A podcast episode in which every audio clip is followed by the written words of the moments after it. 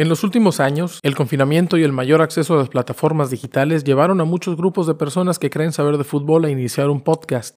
Desafortunadamente, la mayoría terminó emitiendo opiniones estúpidas y totalmente ignorantes. Nosotros somos uno de esos grupos.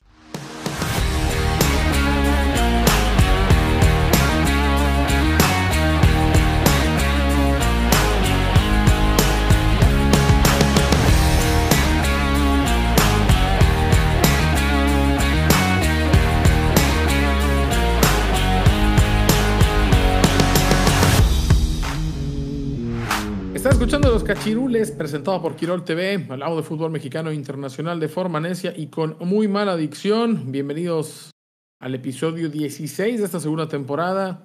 Yo soy Coldo y esta noche me acompañan mis guardianes de la cripta, Daniel, el decapitado, Oscar Níboro, el buitre y Abra Muerto. Capi, ¿cómo estás? Eh, bien, gracias, saludos a todos. Se dice que, que el buitre le gusta devorar ciertas partes del cuerpo que no vamos a mencionar, pero solamente quería enfatizarlo nada más. Buitre, ¿cómo estás? ¿Qué tienes que decir al respecto de eso? Bien, bien. Eh, nada más porque, porque a mí no me pusiste un apodo eh, de acuerdo a, a, Halloween, nada más porque ya soy buitre. Pues ya eres el buitre, o sea, eres un pájaro carroñero feo de madre, De, o sea, de mal agüero. pues, o sea, Correcto. bueno, pero de perdido güero, ¿no? Entonces ya no me pareció necesario fustigarte más, ¿verdad? bueno, pues entonces ahorita, ahorita veamos a quién, a, a qué carroña vamos a, a, a, almorzarnos ahora. Podrías empezar con Abraham Muerto. ¿Cómo estás, Abraham? Muy bien, muy bien. Buenas noches, raza. Aquí seguimos en el mes de Halloween, entonces sigan esperando historias de terror. Tengo miedo, miau. Güey, no, es- no, no, no, no. yo güey, yo no, sé no, que no. ya nos explicó el contexto, pero güey, antes de, de, de saludar a... Bueno, me- mejor, Oscar, ¿cómo estás?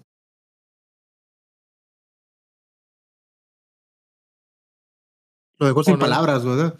¿O no estás? Bueno, que diga, que diga el contexto de por qué miau. Yo la neta se me, yo, no- yo no, yo no escuché.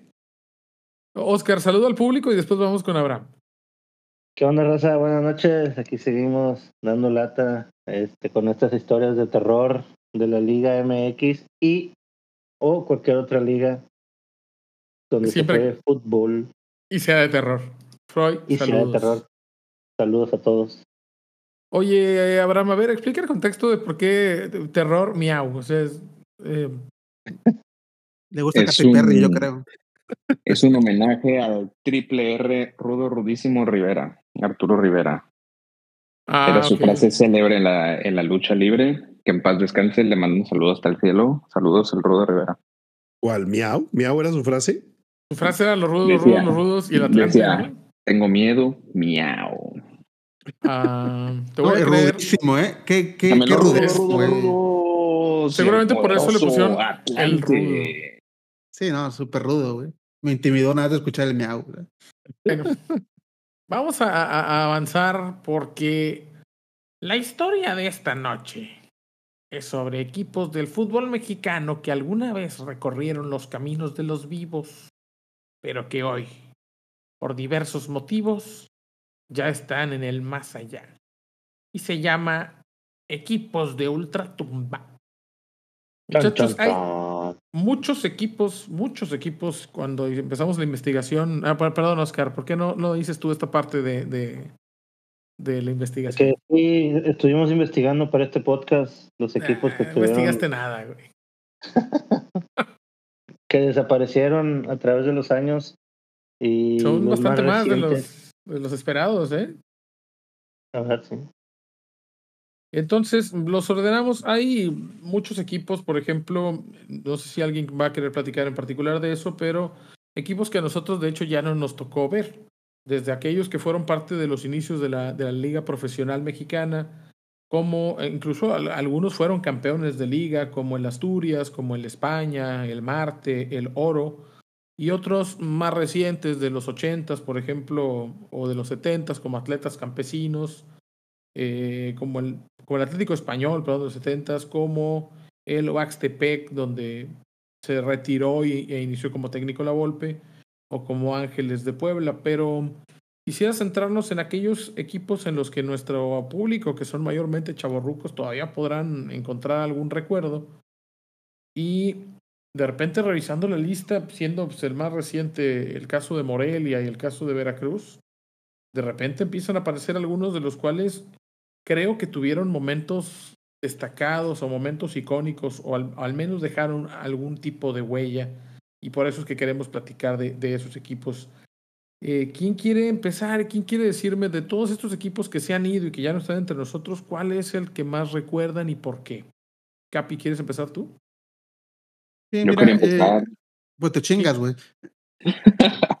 Entonces, bueno, como yo empiezo, voy a mencionar al Toros Nesa de los 90. En lo personal es un equipo que, pues lamentablemente, Minecaxa aún en su época dorada le costó mucho y se llevó goleadas y se llevó eliminaciones en, en liguilla incluso. Entonces, recuerdo que era un equipo muy vistoso que iba completamente al frente de la mano del profe Mesa. Tenía un muy buen equipo con Mohamed, Tarangio, Lusenhoff, el mismo Pony Ruiz ahí estuvo también. Entonces, realmente ofensivamente hablando, era un equipo bastante completo. No sé si mencioné también Arangio, o sea, realmente ese equipo ofensivamente hablando. Lo mencionaste dos veces, así que ya sabemos a quién, a quién es al que más cromabas. ¿Crómalo? Sí, no, no, la verdad era, era muy buen ofensivo, entonces Oye, recuerdo que siempre o lo goleaban o era goleado. A Vilayonga. Te, te faltó decir Arangio, güey. No, ya, ya lo mencioné dos veces, güey. Oye, era, era muy, muy difícil para. Imagínate ser comentarista y Martín tener que Villalonga. Villayonga, eh, o sea, la posibilidad de equivocarte drásticamente durante la transmisión. Era complicado. sí, ¿no? Pues sí, en este eh, caso es el, el, que más recuerdos tengo porque, aunque no quedó campeón, siempre era protagonista y quieran o no, a mí me gustaba mucho ver sus juegos porque o lo goleaban o era goleado, ¿no? Entonces, es un equipo que lamentablemente, pues en los mismos 90 desapareció, pero sí siento yo que en esa época era muy vistoso y muchos nos gustaba ver sus partidos porque era garantía de goles, en pocas palabras. ¿Descendió simplemente lo desaparecieron? Primero descendió y después desapareció. descendió en el, en el verano 2000. Ese equipo, de hecho, asciende en, en la 90 y... Me parece que la, el Tampico subió a primera la última vez, la 93-94 y jugó la 94-95. Tornesa subió un año antes, de hecho le gana la final al, al, Tampico. Es el equipo que asciende. Llegó, como dice el Capi, bueno, llegó una final en el verano 97 y Chivas le puso una arrastrada. Después de haberle pegado una arrastrada a todo mundo, incluso le mete nueve goles al, al Atlante, que era super líder. Y después, no me acuerdo a quién elimina en semifinales y después lo destrozan en, en la final. Esa parte contra Atlante fue gracioso, ¿no? Porque en la ida goleó el Toro Nesa al Atlante y todo el mundo decía, no, pues ahora viene la goleada del Atlante al Toro Nesa, porque siempre era como que goleaban uno y goleaban otro y pues no, lamentablemente bueno, para los de Atlante no es gracioso, ¿no? Para Atlante no, fue gracioso, pero para todos los demás sí. ¿eh? Porque además era la mejor defensa y, y, super líder. Pero ¿qué, ¿qué, le recuerda a ese equipo, este, Abraham, tú que querías platicar de ellos y que además yo sé que cromas a varios de esos jugadores? ¿Del Toros Mesa? Sí. ¿O no tiene ningún comentario? No, sí, claro, pues es que a mí eran sui generis, no eran diferentes en todos sentidos. O sea, recuerdo mucho que salían con máscaras de luchadores o con máscaras de Halloween, fueron multados varias veces, se pintaban el pelo, ¿no? O sea, como que había muy buen ambiente en ese equipo y eso lo reflejaban en la cancha, había mucho entendimiento, ¿no? Con Mohamed desde la defensa, o sea, desde el, desde el portero, Pablo Lares Iwasaki, ¿no? El ídolo de campo. Chúpalo. Está Federico Lucenco, Miguel Herrera, Mohamed, Arangio, Vilayonga. Este, tuvieron, tuvieron a Bebeto incluso. ¿Qué, ¿qué viste? Eh, algo vi por ahí. ¿Y quién no recuerda esa pelea contra Jamaica, no? O sea, ah, buenísima, güey. Épica, épica. Creo que la mejor pelea de fútbol que he visto yo, ese fue okay. Toro a Jamaica. Es el momento más épico de ese equipo. a media cancha, güey. El Pony lo bajaron de un madrazo, güey. Es el momento más épico de ese equipo. Es decir, el, el recuerdo de todo eso viene más por esa bronca con, con Jamaica que lo que realmente lo vimos jugar. No. No, no, no. No creo, porque yo también seguía el Necaxa y el Tornesa siempre se lo empinaba. O sea, 3-1, así de que bien gacho. Y sí, sí, el, el, juego, el, juego, el juego que tenía Tornesa era vistoso, era llamativo. a lo mejor no tenía muchos seguidores a nivel nacional, pero era, yo disfrutaba ver los juegos por lo mismo que comentaba el Capi. Este, o lo goleaba o, o goleaba, entonces siempre era divertido y bajo también lo que comenta Avi de, de, las máscaras, de todo ese tipo de cosas. Sí, era, sí fue un parteaguas en ese tipo de, de, de, de cosas este, que no eran comunes en, eh, pues hasta la fecha siguen siendo, no son, no siguen siendo comunes, que de repente salga un equipo con máscaras y cosas así. No, ya no. No, pues es que ahora sí, los multan. Pues también los multaban antes. No, no, no, no los multaban antes. Eh, los podían sacar festejos, la máscara del místico, la camiseta del chapulín. Y las multas empezaron ah, bueno. a venir ya a mediados de los este 2000 tipo. por esa situación. Buita, ¿tienes algún no, recuerdo de Tornesa? Porque no quiero ser yo el, el único fiestas que diga que a mí la verdad no me caía bien ese equipo. El recuerdo que yo tengo de Toros Nesa, yo precisamente fui a la final que, que, jugaron contra las Chivas, donde el Gusano Nápoles les reventó el orto bien culero. Y este, me acuerdo, en ese momento supuestamente hubo ahí un, una situación medio rara, medio turbia, y estaban diciendo que, que se dejaron ganar. La verdad, ese partido lo jugaron como nunca, de, de, que pues, los, los jugadores de Trosnesa eh, pues no, no, hacían, no hacían ni siquiera por la pelota. Y pues eso, lo que después dijeron era que supuestamente por, por fiesteros, ¿no? Que, que hubo así como que una quelarre antes del partido de las Chivas y por eso se pusieron en esas condiciones. Este, pero pues yo creo que también ahí tuvo, tuvo algo que ver eh, alguna otra situación de, apuestas o algo por el estilo, ¿no? Pero me dio, me dio mucha, mucha pena ver a un equipazo, porque la verdad es lo que era. Eh, en este momento, Mohamed era el, el, el, precisamente el MVP prácticamente de la liga. Y en ese momento, este, Mohamed estaba caminando eh, en, el, partido contra las Chivas. Y así, literalmente, la sombra que, que da en, el, en, aquel momento en el Estadio Jalisco, la sombra que da eh, el megáfono que tienen en medio del estadio, la sombra que daba, ahí estaba Mohamed parado para que no le diera, para que no le diera el solecito. Y pues se los terminaron de empinar bien culero. ¿no? Ese es el, recuerdo que tengo. Yo la verdad no puedo decir me caían bien, me caían mal este, en ocasiones sí jugaban muy vistoso, pero sí tenían cierto aire de prepotencia esos vatos. Eso es lo que te iba a decir. A mí, a mí, no me caía bien el equipo. Me parecía un gran jugador, por ejemplo, el Pony Ruiz, me parecía un gran jugador Carlos Germán Arangio. Mucho respeto para, para, para, Pablo Larios. Arangio después vino al Atlante, la verdad es que lo hizo bien el año que estuvo.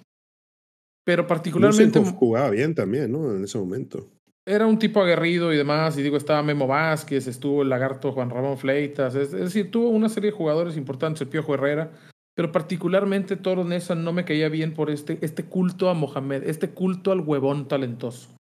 Por el 9-2. Sí. Eh, eh, independientemente de eso, porque otros equipos nos han goleado y otros equipos nos han echado, pero a mí particularmente esta empatía que tiene el público por este equipo de Toro Nesa eh, y, a la figura de Mohamed, Mohamed hoy sigue siendo un cabrón huevón, indisciplinado y vale madre. Y lo discutimos en otro episodio cuando se largaba Argentina y venía y siempre eh, fue campeón. Hoy te lo acaban de multar porque salió con una camiseta de la Virgen de Guadalupe. Es un cabrón que siempre dice, era talentosísimo y esto, y era. Es, es un cabrón fachoso que siempre jugó con las calcetas abajo, que era un huevón, que no hacía nada, que se metía en pedos. Y si realmente hubiera tenido la calidad, se hubiera quedado en la Fiorentina y no hubiera venido a arrastrarse acá en Zacatepec. Eso es lo que yo, ese es el recuerdo que yo tengo de ese equipo. Tenía que decir y se dijo. Y a la yo tengo una duda, güey. ¿Tú podrías decirle todo lo que acabas de decir en este momento a Lusenhoff en su cara, güey? ¿A Lusenhoff? No, porque. Es que no, él hablaba de, de, de, Mojamón. Ah, no, yo sé, digo, pero podría decir lo mismo a Lusenhoff en su cara. Pero no pienso eso de Lusenhoff. Ah, no, no, eh, digo, wey, pero lo que, lo que dijiste a Torres, ¿eh? Nos vemos a la salida, güey, no creo, yo porque creo que este, lo vi putear unos aficionados ahí en Tenerife, a él y a Marioni, entonces se me hace que no se lo haría. Pero tampoco creo que le moleste, porque yo le diría, a mí me parece que es un defensa, es un pinche guerrero, ¿eh? Ah, ya chúpalo, güey. No, no, te, digo, te, no tenía... ¿Te da miedo cómo se bajó tres jamaicanos ese cabrón solo, güey? Es lo que espero de un pinche vikingo, así como ese cabrón, ¿verdad? Pinche güero, barba colorada, si no saca un hachi madre a 15 jamaicanos él solo, ah, pues, ¿para qué lo bueno. traes, güey? buenísimo para los vergazos ese cabrón, güey. Igual, Bueno, si, con- ese, si ese talento lo hubiera tenido para el fútbol, ¿verdad? ¿Y Pero con bueno, Herrera, sigamos. qué? ¿Con Herrera te Eh, agarras? No. Pero bueno, el episodio no se trata de Toros Nesa. Toros Nesa es ¿Con quién evidentemente. te madreas, no? Ni, ni con quién te madrea, exacto. Bueno, pero ¿de qué se trata? O sea, ¿se trata de que quiero putear o se trata de que yo lo recuerdo con empatía? O sea, yo no le tengo empatía a Toros Nesa, la verdad. Eh, qué bueno, qué pintoresco y qué colorido, pero a mí se me hace que era una... O sea, bañen los primeros, los cabrones. Saludos a nuestros amigos de Toros Nesa. Oh, hace como unos 5 o 6 años que volvió a surgir el Toro Nesa, ¿no? Sí, el equipo, que el equipo sigue en Se segunda. o sea, pero. Pues ah, es una franquicia nueva, es decir, está, está por ahí un equipo Nesa en segunda división, pero Bueno, sigamos por el tiempo. Yo sabía que Toros Nesa iba a ser el equipo más recordado de todos estos, porque seguramente nosotros no vimos a los atletas campesinos de Querétaro, que su mayor fama es que fue el primer equipo que trajo una publicidad de, de un patrocinador en la playera. Pero, por ejemplo, sí vimos a, a, a otro. Y Abraham, ¿tú querías empezar? ¿Con qué equipo ibas a, a iniciar? Yo y te lo voy a ganar, estoy seguro. Los Tecos de la Autónoma de Guadalajara. Fíjate, los tecos de la Autónoma. A que ver, también nos tocó tenemos- verlos y que trajeron muchos jugadores talentosos, ¿no? ¿Cuál Este, es tu pues ya. recuerdo principal de Tecos y por qué, por qué crees que es un equipo digno de recordar a pesar de que ya o sea, existe en segunda otra franquicia, pero que ya no existe en Liga MX? Pues mira, también tenían un juego muy agradable, siempre traían extranjeros que pues de inicio no eran así como que muy reconocidos, pero pues se convertían en, en figuras, casi siempre eran un puente para el fútbol mexicano. Recuerdo con mucho gusto también que jugaban los viernes en la noche, entonces eh, era como que un Innovador. bocadillo un- para, ajá, y para abrir, eh, para abrir apetito, ¿no? Para lo que venía el, el- el fin de semana y generalmente eran buenos partidos. Esos, pues esos mencionar- partidos, Tecos, Tecos Puebla, partidazos. Ya Tecos Men- Puebla, 1900. Son las 9 de la noche. Está Pues jugando. Tecos contra Puebla en TV Azteca. Tienes una Eran bolsa buenos, de sabritones y un, y un refresco, una coca normal de 2 litros. Era No mejor, que aventarse, mejor que aventarse ahorita un Cholos Puebla, por ejemplo, ¿no? O sea, la Tienes, tus papás no están en casa. Tienes 12 años. Y Oye, terminando, que sí. y ter- terminando el partido, el Golden. A huevo. Ganaste el comentario. Para cerrar la noche, ¿no? Afirmo. Uf, papá. Entonces, Tecos, Tecos lo recuerdan ustedes más por lo que por lo que daba como equipo o por la calidad de, de refuerzos que trajo, porque yo a Tecos lo recuerdo como un equipo que tenía muy buen ojo. Un equipo que trajo a Abreu, que debutó a Bautista, al Bofo, que trajo a Navia, que trajo a Muf, que trajo a Droguet. Eh, Yo realmente a Tecos lo recuerdo más por los ex- a, a Rubens. A Rubens lo trajo Pumas, me parece primero, ¿no? Sí. Sí, jugó en Pumas y, y luego, luego Tecos, pero vaya. o no, Corona. Corona ahí debutó, ¿no? No, no estoy seguro. si no, Rubens debutó en el Atlas ¿eh? Corona. Ah, bueno, Pero- pero, pues se lo, se lo agenciaron de ahí. Igual a Varios, ¿no? varios de Atlas vaya, se iban a, a los Tecos. El Tito para Villa, mantenerse en la ciudad, me imagino, ¿no? Juanpi Rodríguez. El Pardo, ¿no? También se fue a Tecos. Pavel también, pero Pavel, entonces Pavel, yo, yo a. Tecos lo recuerdo más por esa situación, por, la- por la gran visión que tenían ahí. los Mauricio Gallaga. fichar extranjeros. ¿Qué, qué, ¿Alguien más que quiera decir por qué, por qué extraña a Tecos? ¿Por qué traerlo aquí a la mesa? Eh, por el uniforme, ¿no? De cuadritos. Yo creo que es de los más, es de los más este, significativos en la liga. Eh, o sea, se sale de todas las, de todos los parámetros normales de los uniformes. Y, y, pues a- hablando de, de estos, de estos equipos este, de ultratumba, el Capi que le mama eso de los, de los jerseys, pues sabrá que, que, que estos jerseys se cotizan, se cotizan cañón, ¿no? Imagínate un, un jersey de esos de los tecos, este, ¿cómo se llama? De, de, de- de rombitos. No me acuerdo qué marca los patrocinaba, no me acuerdo si era Homa, Era Joma y Capa. Capa. O, sea, en el, y- en el y- rato que nosotros lo vimos, Joma y Capa, sí. Y, y, por ejemplo, de los, de los toros Nesa, tengo, me acuerdo que era Reebok. Trajeron Reebok y Atlética, me parece. Fila Reebok también, y- creo que llegaron Reebok- a traer.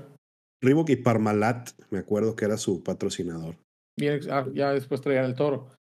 Sí. Eh, estamos preparando, por supuesto, un episodio sobre uniformes icónicos y, y claramente ahí creo que es donde vamos a platicar de los tecos, ¿no? Que Ay, ya perdón van- que te sí. interrumpa. Ya, ya recordé cómo se llamaba la serie de Golden en la noche, güey. Manuel, güey. Emanuel, sí. Hay, en una hasta va al espacio, güey. Eso está buenísimo, güey. Le, encuentran, Pero le encuentran el espacio en el espacio. No, no entraremos en detalles, pero la del espacio está chida, ¿eh? Yo vi una vez la de Diarios de Zapato Rojo y salía David Duchovny, el vato de los Expedientes Secretos X, güey, pero yo creía que eran los Expedientes Secretos X, güey. Ah, O sea, qué, qué- qué casualidad, güey. Güey, era 1995, güey. Prendes la Hasta tele. que ves- se bajó los pantalones y dijiste, Dije, ah, cabrón. Y no ese, es. y, ese, y ese alienígena, ¿qué pedo? La verdad está ahí afuera, güey. Oye, regresando al, al Tecos de, de- Ah, sí, perdón, güey. Estábamos de hablando de del Tecos. tema, sí, sí. güey, porque Tecos, no vaya aquí de repente irnos por otro lado. Yo me acuerdo de. de- Eso mismo de dijo Emanuel, güey. Qué curioso. Bueno, está Ah, güey. este, de cuando fueron campeones con Víctor Manuel Bucetich, creo que fue por ahí del 95, 94, una cosa así. 93. Este, 93. traía, sí. un, eh, traía buen equipo. Traía a Donizete, ¿no? Entre. Era la Ah, figura, Donizete. Osmar A ver, Donizete. di tres, di tres, a ver, Pino. Era Donizete, estaba Davino y. Los dos. eh, no me acuerdo. Creo que Daniel Guzmán, ¿no? Estaba Duilio Davino, era su primera temporada como profesional. Estaba Donizete, estaba Eustacio Rizzo, ¿no? Me parece, Gallaga. Eh, Jaime El Ordiales, güey. portero, el portero era Alan Cruz, ¿no? El portero eran Alan Cruz y Carlos Briones. De hecho, era aquella que el Tuca quiso hacer según con Jurado y Gudiño, que uno jugaba dos partidos y dos partidos. Eh, Buse así lo hizo, ¿no? Alternaba dos partidos y Carlos Briones creo que por ahí hasta un récord de imbatibilidad tuvo. Eh, jugadores así súper random, ¿no? Y, y- y que seguramente estarán en la lista también cuando hagamos el episodio de jugadores Se les random. olvidó el, se les olvidó el cheto. El Cheto Leaño no estaba ahí todavía. No, él era más, más él era de los que llegaron a la final contra el América, ¿no? Sí, así es. Pero, y, y de hecho, no sé si Flavio estaría en ese plantel del 93, pero estaba Duilio, que ahí, ahí debutó en primera. Y los Tecos, la verdad es que bastante. Hoy, por ejemplo, hoy Tecos existe en segunda división. No sé si sigue el Pony Ruiz, que se retiró ahí. Eh, Era el entrenador, ¿no? estaba como entrenador, pero sí creo que el, el mayor recuerdo Tecos era muy pintoresco por todo, ¿no? Por jugar el viernes, por pues era el tercer equipo de Guadalajara. Y ese es un equipo que, por ejemplo, creo que sí a la mayoría le caía bien.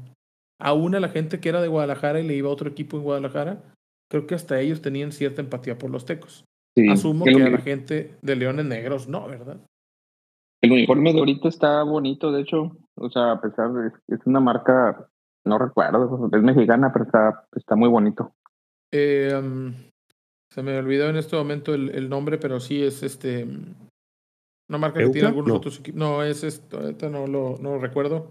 Spyro, Mm, no estoy seguro Sil- si es, Silver, si es Silver, si es Sporelli o, o- pero vaya, Silver, Silver. Silver Sport, pero yo tengo ahí unas camisetas Silver Sports, la verdad es que tienen, son, son de calidad. No es la Pero bueno. misma franquicia la que está ahorita. No, no, no, la, la franquicia de Tecos desapareció. Este Perdón. Ok. de- desapareció. La franquicia de Toros Nesa también desapareció, fue desafiliado en 2002. Oye, ¿Leaño qué fue de él? Leaño es el rector de la No, me refiero a, a su hijo Sí. que ponía a jugar ahí, güey. Él, él es el rector. Ah, cabrón. Él- ah, bueno. Y ya, de ellos ya era el rector cuando jugaba en Tecos. Ah, la madre. Por eso jugaba. Eh, sí tenía suficiente calidad como para jugar en Tecos. mm, O sea, si, sí, los. Pico, si Picolín jugaba en Pumas, este güey jugaba en Tecos, ¿no? De acuerdo. O sea, era, era capitán, no nada más que jugaba, era capitán. y dueño. Pero fíjate que ese es un güey que yo lo tengo en una estima de que, se rompía su madre, se rompía su madre. Eso sí, no, no, no se lo, o sea, no tenía la habilidad a lo mejor y claramente en otro equipo no jugaría, pero de que se partía su madre por la empresa familiar, el cabrón lo daba todo, eso sí. De hecho, hasta le recuerdo algunos goles importantes de cabeza, ¿no? Pero bueno, los Tecos, eh, un equipo también para, para recordar. Eh, Oscar, ¿tienes algún otro equipo de, en tu lista que quisiéramos? ¿O quién no ha, quién no ha dado? Buitre, tú no has dicho otro Sí. equipo, ¿eh? Pues mi equipo, por obvias razones, la Jaiba Brava. La Jaiba, Jaiba Brava, Brava. Tampico Madero. No tenía en la lista, fíjate, lo olvidé por completo porque existe, ¿no?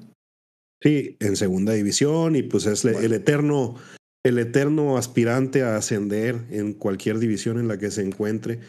Pero sí, definitivamente, o sea, a nosotros, bueno, a mí, a las, a las personas de nuestra edad nos tocó verlos, verlos jugar todavía en, en primera división. La última temporada, las últimas temporadas que jugaron en primera división, este, pues aquí como paréntesis, el TM Gallos Blancos se, se, se toma también como Jaiba Brava, ¿no? O sea, también es un, un equipo que desapareció. Ok, correcto. Y este, ahora sí que son dos en uno. Eh, ese, pero, ese, ese dolió particularmente porque, como platicábamos, el último ascenso del Tampico, Tampico sube en la 92-93, no, en la 93-94. Sí, 93-94. Gana, gana, gana el ascenso contra Irapuato, se corona en el Estadio Tamaulipas, asciende, juega seis jornadas en Primera División. Sí. Recuerdo Y- los partidos de Atlas, Morelia, Santos y Toluca, cuatro partidos de local. Ganó todos, solamente nos solamente nos, nos ganó Atlas y después el equipo se tiene que ir a, a Querétaro, Buitre. A Querétaro, el TM Gallos Blancos, recuerdo en donde les metieron el, el- el- le- les metieron la pipí por la popó. Sague, ¿no? fin- Les- para y, luego, fines y, luego, y luego Sague, güey. Sí. ¿Cuál- Y ¿Cómo quedó ese este- partido? ¿7-1? ¿8-1? Algo así, creo que 9-1. Mendieta, creo que René Mendieta fue el único que metió el gol de, de los TM Gallos Blancos. Este, pero sí, o sea, es un equipo y si, si lo pones con los, a- si te pones a, a- a ver a los, a los comentaristas de fútbol, lo tienen catalogado incluso como un histórico del fútbol mexicano por lo que hizo en la época de, pues desde los 50 a los 80, esos, esos 30, 40 años, eh, pues podemos decir que fue, fue la época dorada del equipo, ¿no? Incluso, incluso ya quedando campeón eh, en una ocasión este, de la Liga Mexicana, ¿no? Campeón en el Eh, 53 y es campeón en el Pro de 85 y Pro de 86. Oscar.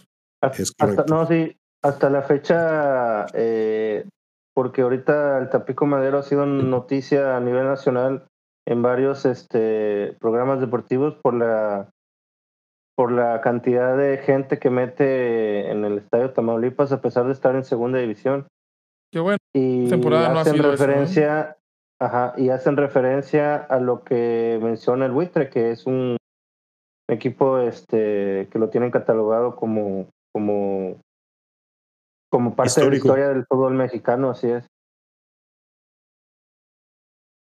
Es como el, como el Zacatepec, por ejemplo. Creo, creo, por ejemplo, que el Zacatepec, que realmente el Zacatepec siempre viene y va, por eso creo que no lo considera en la lista de los desaparecidos, pero eh, tiene muchos más logros, con dos subcampeonatos de liga, aunque puedes tener tu opinión sobre los Prodes, y un campeonato de liga en el 53, tiene más logros que algunos de los equipos que seguramente tenemos en la lista, como van a ser el Veracruz, como van a ser los Colibríes, y como Los van a ser colibríes.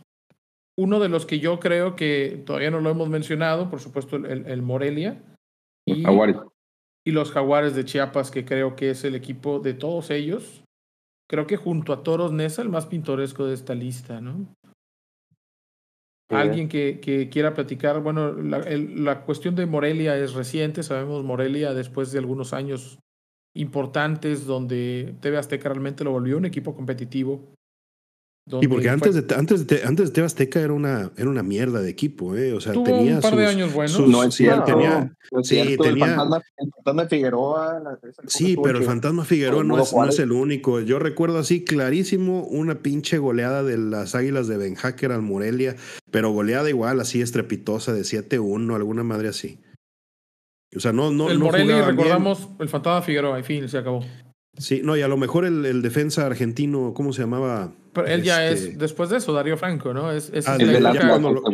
Cuando, de cuando la agarra, época- te- cuando lo agarra TV Azteca, ¿no? Sí, ya la, la época ganadora del equipo con Pavón, con Darío Franco, con Flavio Davino, Alex Fernández, Claudillo. Alberto Ramón Morales, el negro Almirón, eh, Comiso, ¿no? Que fue el campeón de portero liga. era Adrián, Adrián Martínez, Muñoz ¿no? ¿no? Moy Muñoz, ahí debutó Moy Muñoz, eh, ahí jugó Comiso, ahí fue campeón, Comiso de liga. Eh, y recuerdo mucho a, a Heriberto Ramón, ¿verdad? A, este Ruiz y además es una serie de jugadores importantes que tuvo Morelia digamos, entre 1998, 99 y su, me parece su momento culminante en aquella Libertadores que juega a muy alto nivel y que por el reglamento cruza con el América, el Tato peleando el título de goleo eh, y finalmente, bueno, es, es, em, es, eliminado por el América en, en cuartos de final. Pero digo, si recordamos a lo mejor esa plantilla de Ruiz, del Pastor Lozano, del Tato, de Carlitos Adrián, de Trujillo, ¿verdad? Pues la verdad es que llegó a un momento en el que era un equipazo y le ganó una final al Toluca de Enrique Mesa. Que no era, poca cosa. ¿Quién era el entrenador de la, de la final que ganaron, Romano? Era el flaco Tena, Luis Fernando Tena. Mm, Entonces no sé si tiene algún otro recuerdo de, del Morelia, digamos, ya no del Atlético Morelia, sino del Morelia de rayas horizontales, rojas y, y, amarillas. Como para que este valga la pena traerlo a este programa. No, no, yo creo que como bien dices, eh, su punto top máximo fue el campeonato que ganaron. De ahí en fuera ya se volvió un equipo más del montón. Por ahí tuvo una final contra Pumas y fue campeón de Copa, ¿no? Todavía con Federico Vilar.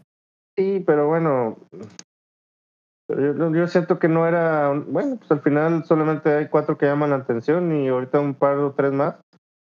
Pero fuera de, de la final que ganó, yo la verdad no, no recuerdo mucho de, del Morelia, salvo, lo de la Libertadores, como bien dices. Juega bien, juega bien, me gustaba verlo, pero sí creo que se apagó muy pronto y que, pues, TV Azteca, como siempre, tiene un producto bueno y lo explota, lo agota y lo, y lo, y lo deja, ¿no? Y Capi, no sé qué recuerdo te traiga, pues, eh, después de Morelia, el siguiente más reciente, el, el muerto más fresco, que es Veracruz. Veracruz es un equipo histórico de, de nuestra liga, ¿no? Veracruz me recuerda al presidente que se dio a Belinda, digo, mis respetos por eso. Mohamed Morales.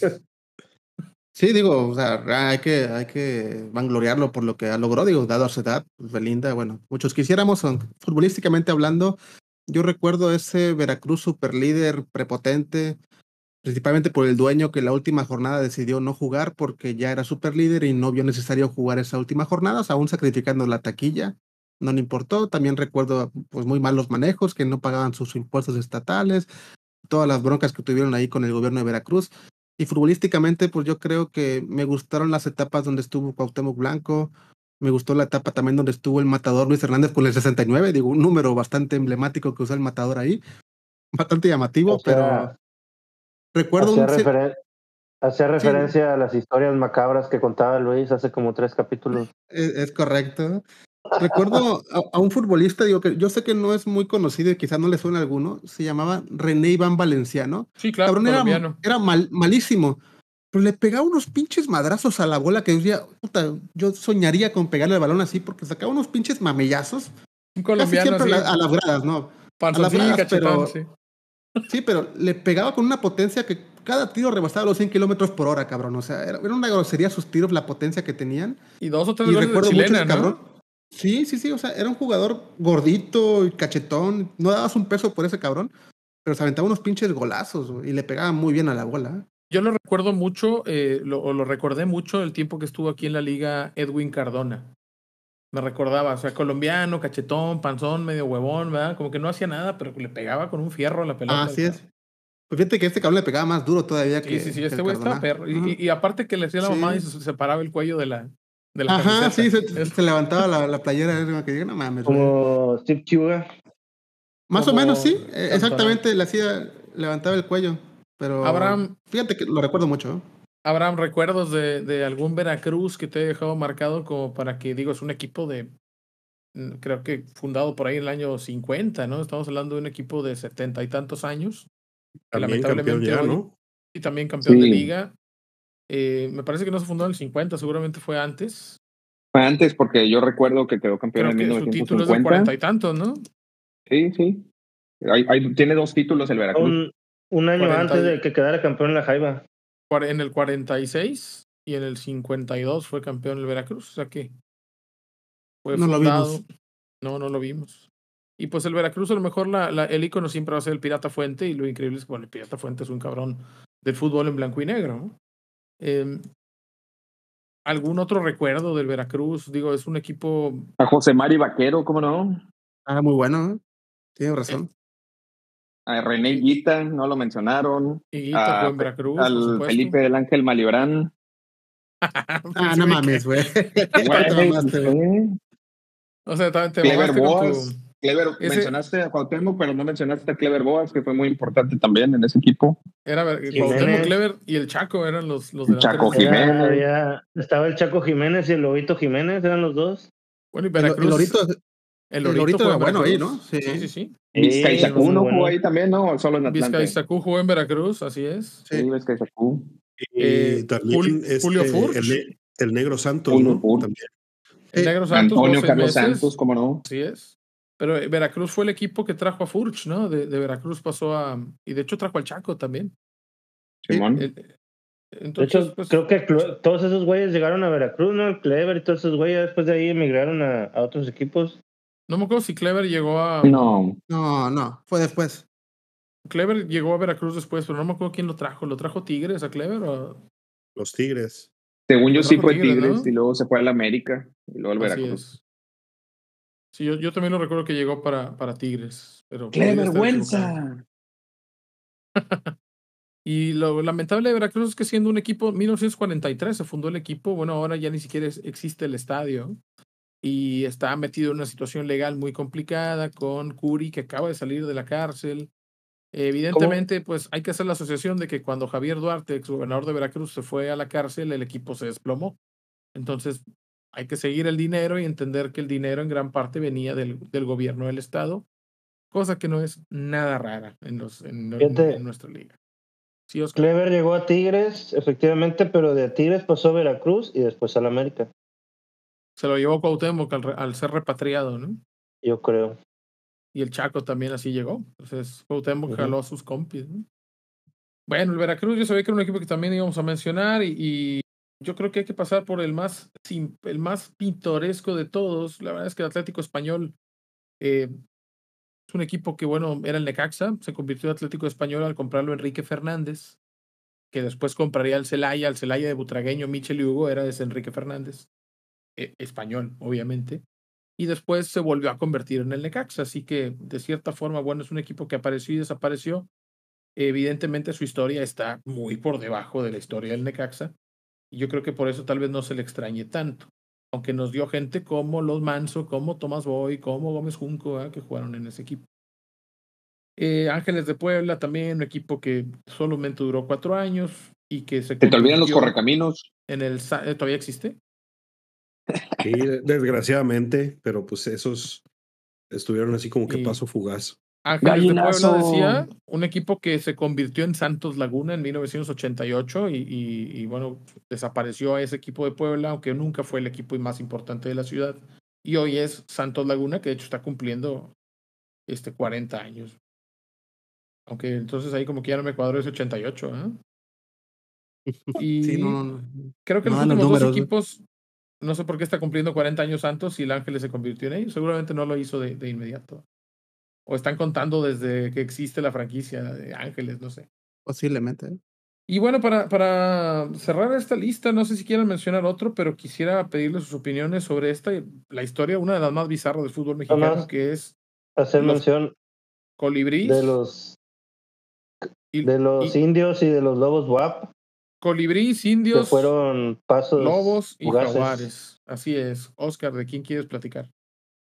No, Pues nada más era hacer mención de, de esos dos, este, pues de esos tres, pero yo creo que, que de todos el, el que de esos que hemos mencionado, yo creo que los jaguares son los que más este han tenido más historia, por así decirlo, dentro del, de la Liga MX. Este, al haber llegado a cuartos de final de una Libertadores, creo, ¿no? Eh, De la mano de Sergio Bueno, ¿De qué equipo? de los Jaguares. Jaguares. Jaguares sí llegó, llegó a cuartos, es correcto, con Jackson Martínez, ¿no? Cuando estaba en su mejor Jackson, momento. así es. Mundialista, A mí Jaguares me gustaban varias cosas de ese equipo, debo de... de- una era su extraña fijación de traer eh, jugadores muy peculiares, ¿no? Como que traía jugadores muy fiesteros, le gustaba traer brasileños o colombianos, este, medio guapachosos. Por ahí trajo a Sebastián Pereira Didi, trajo a, a Everaldo Barbosa, que después fue a Necaxa. Didi, que por poco llega a Tampico, luego fue a San Luis, lo hizo bien, trajo a Jackson, por supuesto. Y el más importante de, de todos sus fichajes, yo creo que fue pues, la importación, aunque por ahí estuvo metido Toño García, tontamente no lo compró para Atlante, sino para Jaguares. Porque si recuerdan, Jaguares era eh, Celaya, ¿no? Era la franquicia de, del Celaya de, que, se salvó el descenso y finalmente, bueno, decide emigrar. En ese momento era el Grupo Pegaso. Y Toño García compra a Salvador Cabañas y lo trae a Jaguares en lugar de traerlo al Atlante. Ve todo a saber qué otra historia hubiera sido, ¿verdad? Con Cabañas en el Atlante. Y bueno, después, por supuesto, su paso por, por América y donde fue campeón de goleo de una Copa Libertadores. Pero me gustaba, uno, que hubiera un equipo en el sureste. Me, me, eso me, me, parecía importante, que le daba cierta apertura a la liga. Eh, jugar en el Víctor Manuel Reina sábado 5 de la tarde con el pam, pam, pam, pam, pam, pam, pam, pam, pam. Tenía, tenía una serie de. Y con Pedro Picapiedra, ¿no? En la, en la tribuna. O sea, para mí, Jaguares, muy por encima de lo que fue, por ejemplo, Indios de Juárez, que tuvo ahí sus dos o tres cosas de lo que fue tal vez Lobos WAP, que la verdad siempre me pareció un equipo gris. Eh, salvo por el, el, el, episodio de los pistoleros, ¿verdad, Buitre? Los, bueno, que un, ahorita uno de los implicados está en el América, ¿no? Es, eh, ya es mexicano, así es, así que. así que ya no podemos decir nada sobre los rapidísimos pistoleros. Pero Jaguares, Jaguares por encima de Lobos, por encima de, de la triste historia de indios. Eh, ¿Qué les deja Jaguares de Chiapas como uno de los equipos, pues tal vez más pintorescos que vivió y murió en nuestra Liga MX? Fíjate que a mí me llamó mucho la atención de ese equipo siempre. Bueno, yo al menos cuando los veía jugar, envidiaba mucho siempre a su centro delantero, o sea, porque no importaba qué cabrón tuvieran ahí, era garantía de gol. Digo, hablamos que estuvo Jackson Martínez y Chava Cabañas en este caso en su momento, ¿no? Pero si vemos realmente un listado de quienes estuvieron, por ejemplo, estuvo Luis Gabriel Rey, Arizala. Carlos Arizala, Carlos Ochoa, que te decía Carlos Ochoa, metió un, metió un chingo de goles Carlos Ochoa ahí. Fue campeón de goleo Javier Cámpora ahí.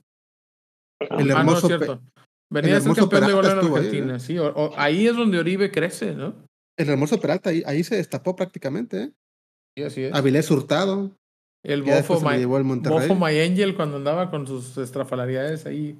Incluso no sé si cuando Buoso salvó a México en, en, un, en el hexagonal, no, en el cuadrangular, perdón, para pasar a la siguiente ronda, creo que estaba en Jaguares de Chiapas en ese momento. Jaguares en aquel momento, pero sí, sí pasó por Jaguares y lo hizo decentemente. Sí, pero eh, creo que cuando fue convocado estaba con Jaguares en ese momento. O sea, parecía Matías que era un equipo que sabía surtir de balones al que tuviera ahí adelante. Sí, o sea, el que tuviera era garantía de gol. Entonces siempre veías en la tabla de goleo dices, ah, ese que hace un cabrón de jaguares ahí, pero siempre tenían un cabrón de jaguares centro delantero como goleador. Su estructura de juego, su estructura de juego era siempre alimentada centro delantero de balones y por ende terminaba peleando los títulos de goleo. O sea, y quieran o no también, pues Jackson Martínez, pues de Jaguares se fue creo que Atlético de Madrid o al Porto, o sea, realmente sí, sí. fue un jugador que, que impactó a nivel mundial, realmente. Digo, quizás no tan grande, ¿no? Como otros jugadores, pero vaya, o sea, funcionó en Europa cosa que muchos no han funcionado, que se han ido. Ahí fue donde se andaban agarrando a madrazos el profe y Villalpando, el portero. ¿Fue en Jaguares? Sí. De hecho fue Libertadores, ¿no? Hace un chingo, pero no me acuerdo bien, pero sí, güey, creo que fue Libertadores. ¿eh? Andaba nervioso con, el portero, sí, sí, sí. Lo, y lo sacó y se, lo quería madrearse. y Kiko, ¿no? Pinche liga de barrio. y de ahí lo banqueó, creo, pero bueno. Bueno, muchachos, sí, eh, no, no. Nos quedan unos minutos de programa. ¿Quieren recordar algún equipo, algo que les haya dejado, por ejemplo, Lobos WAP o, o, que les haya dejado Indios de Juárez? A Indios de Juárez yo quizá lo recuerdo por, por malagueño, por los puntos que daba en la, en la, en la Liga Fantástica. Eh, ah. No me acuerdo del otro delantero. Uno se llamaba Hernán Malagueño y no me acuerdo del otro. Que también metía goles al idiota. Y el Maleno Frías. El Maleno Frías tienen la tienen el récord de mayor cantidad de, de, de, partidos perdidos, ¿no? El indio seguramente sí. Y el indio de Turur sí, como que 15, 16 15, 15 juegos con, con Eugi como entrenador. Y pues yo creo que yo creo que tiraron el torneo con la intención de irse. Yo creo que se metieron ahí en líos o presiones del crimen organizado y creo que los jugadores ya no quieren estar ahí. Este, creo lastimosamente, bueno, Ciudad Juárez vive una situación, pues todo el país. Pero yo creo que ahí hubo algo más que, mucho más que deportivo y mucho más que sueldos caídos y, y demás. Fíjate que yo sí quisiera mencionar un punto que, acabas de mencionar que es muy importante, al menos para mí, y que hoy en día se ha dejado muy de lado, que es realmente envolver al país en fútbol de primera división, digo, porque realmente todo lo vemos centralizado y un poco al noreste, pero si te vas al, extremo a extremo, por ejemplo, en el sur no hay fútbol de primera división, o sea, incluso quitando a Cholos no hay nada tampoco por ese rumbo. Bueno, actualmente el Mazatlán, ¿no? Que ya por ahí, digamos que por la parte del noroeste ya tenemos dos equipos, pero en el sur está completamente abandonado, o sea, no hay nadie. El único que estuvo fue Jaguares y pues realmente no estuvo mucho tiempo, entonces sí creo yo que sería bueno tener un equipo de primera división en el sur, que yo entiendo que obviamente la situación económica en el sur no es como que la, la mejor del país, ni mucho menos. Sabemos que pues están con escasos recursos, por así decirlo, pero creo yo que se está ignorando a esa población, ¿no? En pocas palabras. Los, los, los venados, estuvieron, los venados estuvieron a punto, ¿no? Creo que la final que les gana Tijuana para ascender y fue contra los venados de Yucatán. Los de Mérida, sí, es correcto. Sí. Sí, hay muchos equipos en el se norte. debe mucho a que no hay mucho seguidor de fútbol por allá, ¿no? Por ejemplo, estuvo no, el Atlante en Cancún y no, al principio llenó nada más creo que un año o seis meses es y después que... eran entradas paupérrimas. Sí, claro, el problema con, sí, con Atlante y con Cancún es que Cancún tiene mucha gente de rotación, o sea, vienen a trabajar y se van, o sea, no, no es gente fija prácticamente. Entonces sí, me parece una mala plaza para fútbol mexicano, en pocas palabras. Porque aquí realmente la gente viene de visita. No, y también se ha vuelto pues caro, o sea, ya, ya habíamos hablado de los altos sueldos que perciben los, los jugadores top, o sea, y para ser competitivo en primera, pues necesitas pagar altos sueldos, ¿no? Es lo que pasa con la Jaiba, yo quiero mucho mi equipo, pero está bien difícil que, que vuelvan a soportar un equipo de primera, porque dice el buitre, lo reconocen porque se llena, pues sí, pero pues con entradas de 20 a 50 pesos, ya nada más le suben a, a 100 o por encima de 100 y nadie va. O sea, esa es la verdad. Ah, sí van, güey. En la medida de la inversión. En la medida de la Lo que menciona Abraham es muy cierto, porque aparte de tener el equipo en primera, debes tener una estructura ah, no, para claro. soportar equipos de la sub-17, sub-20, la femenil, tener sí, estadio, sí. tener muchas cosas. Entonces, está cabrón. Complicado. El, no lo el, tiene. Sí. el nivel de la inversión es, es difícil y también vivir en sitios extremos en la, por ejemplo, a lo mejor Juárez o Tijuana no son tan eh, complicados y piensas, bueno, voy a vivir en San Diego, voy a vivir, en, me voy al paso, demás. Pero ya de repente eh, también en el concepto familia, seguridad, es difícil que convenzas a jugadores de alto perfil de ir a vivir a ciudades que tienen fama de inseguras. No mencionamos a Irapuato, por supuesto, no. eh, un equipo histórico también de nuestra liga, pero sí, Capi, ya para cerrar el programa. La piedad.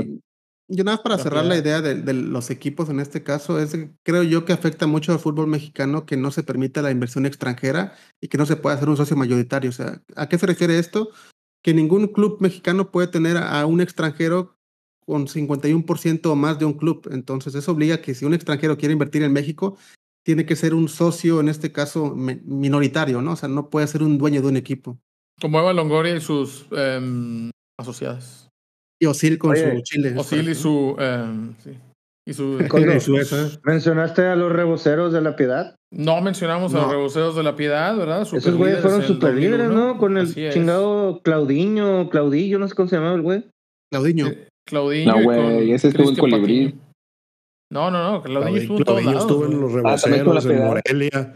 En Monterrey. Yo en la piedad recuerdo en Pachuca. a Pedro Pineda. Pedro Pineda también anduvo Oye, por todos lados. No mencioné.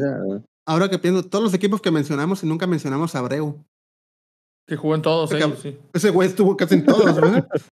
no, y, y, metiendo chingo de goles. Se olvidó otros donde jugó Pep Guardiola, el grande Pep. Se comió un descenso, sí. El Dorados. Pero bueno, eh, la verdad es que hay muchísimos equipos que ya hoy no están con nosotros. Algunos los vamos a recordar por mucho tiempo. Otros, la verdad es que no. La verdad es que no. Pero bueno, tenemos que terminar el programa aquí. Es todo el tiempo que tenemos para este episodio, el decimosexto de la segunda temporada. Les agradecemos su compañía y que nos ayuden a llegar a más gente necia como nosotros compartiendo este episodio en sus redes sociales. Recuerden que pueden seguirnos en Spotify y escucharnos en las principales plataformas de podcast como Apple, Amazon Music, Audible, iHeartRadio, Google Podcast y desde esta temporada de octubre ya también nos pueden encontrar en YouTube, donde por cierto les agradecemos mucho el apoyo que estuvimos recibiendo en la, en la semana. Esto fue Los Cachirules, opiniones necias de fútbol, presentado por Quirol TV, que está en la red. Está en la red.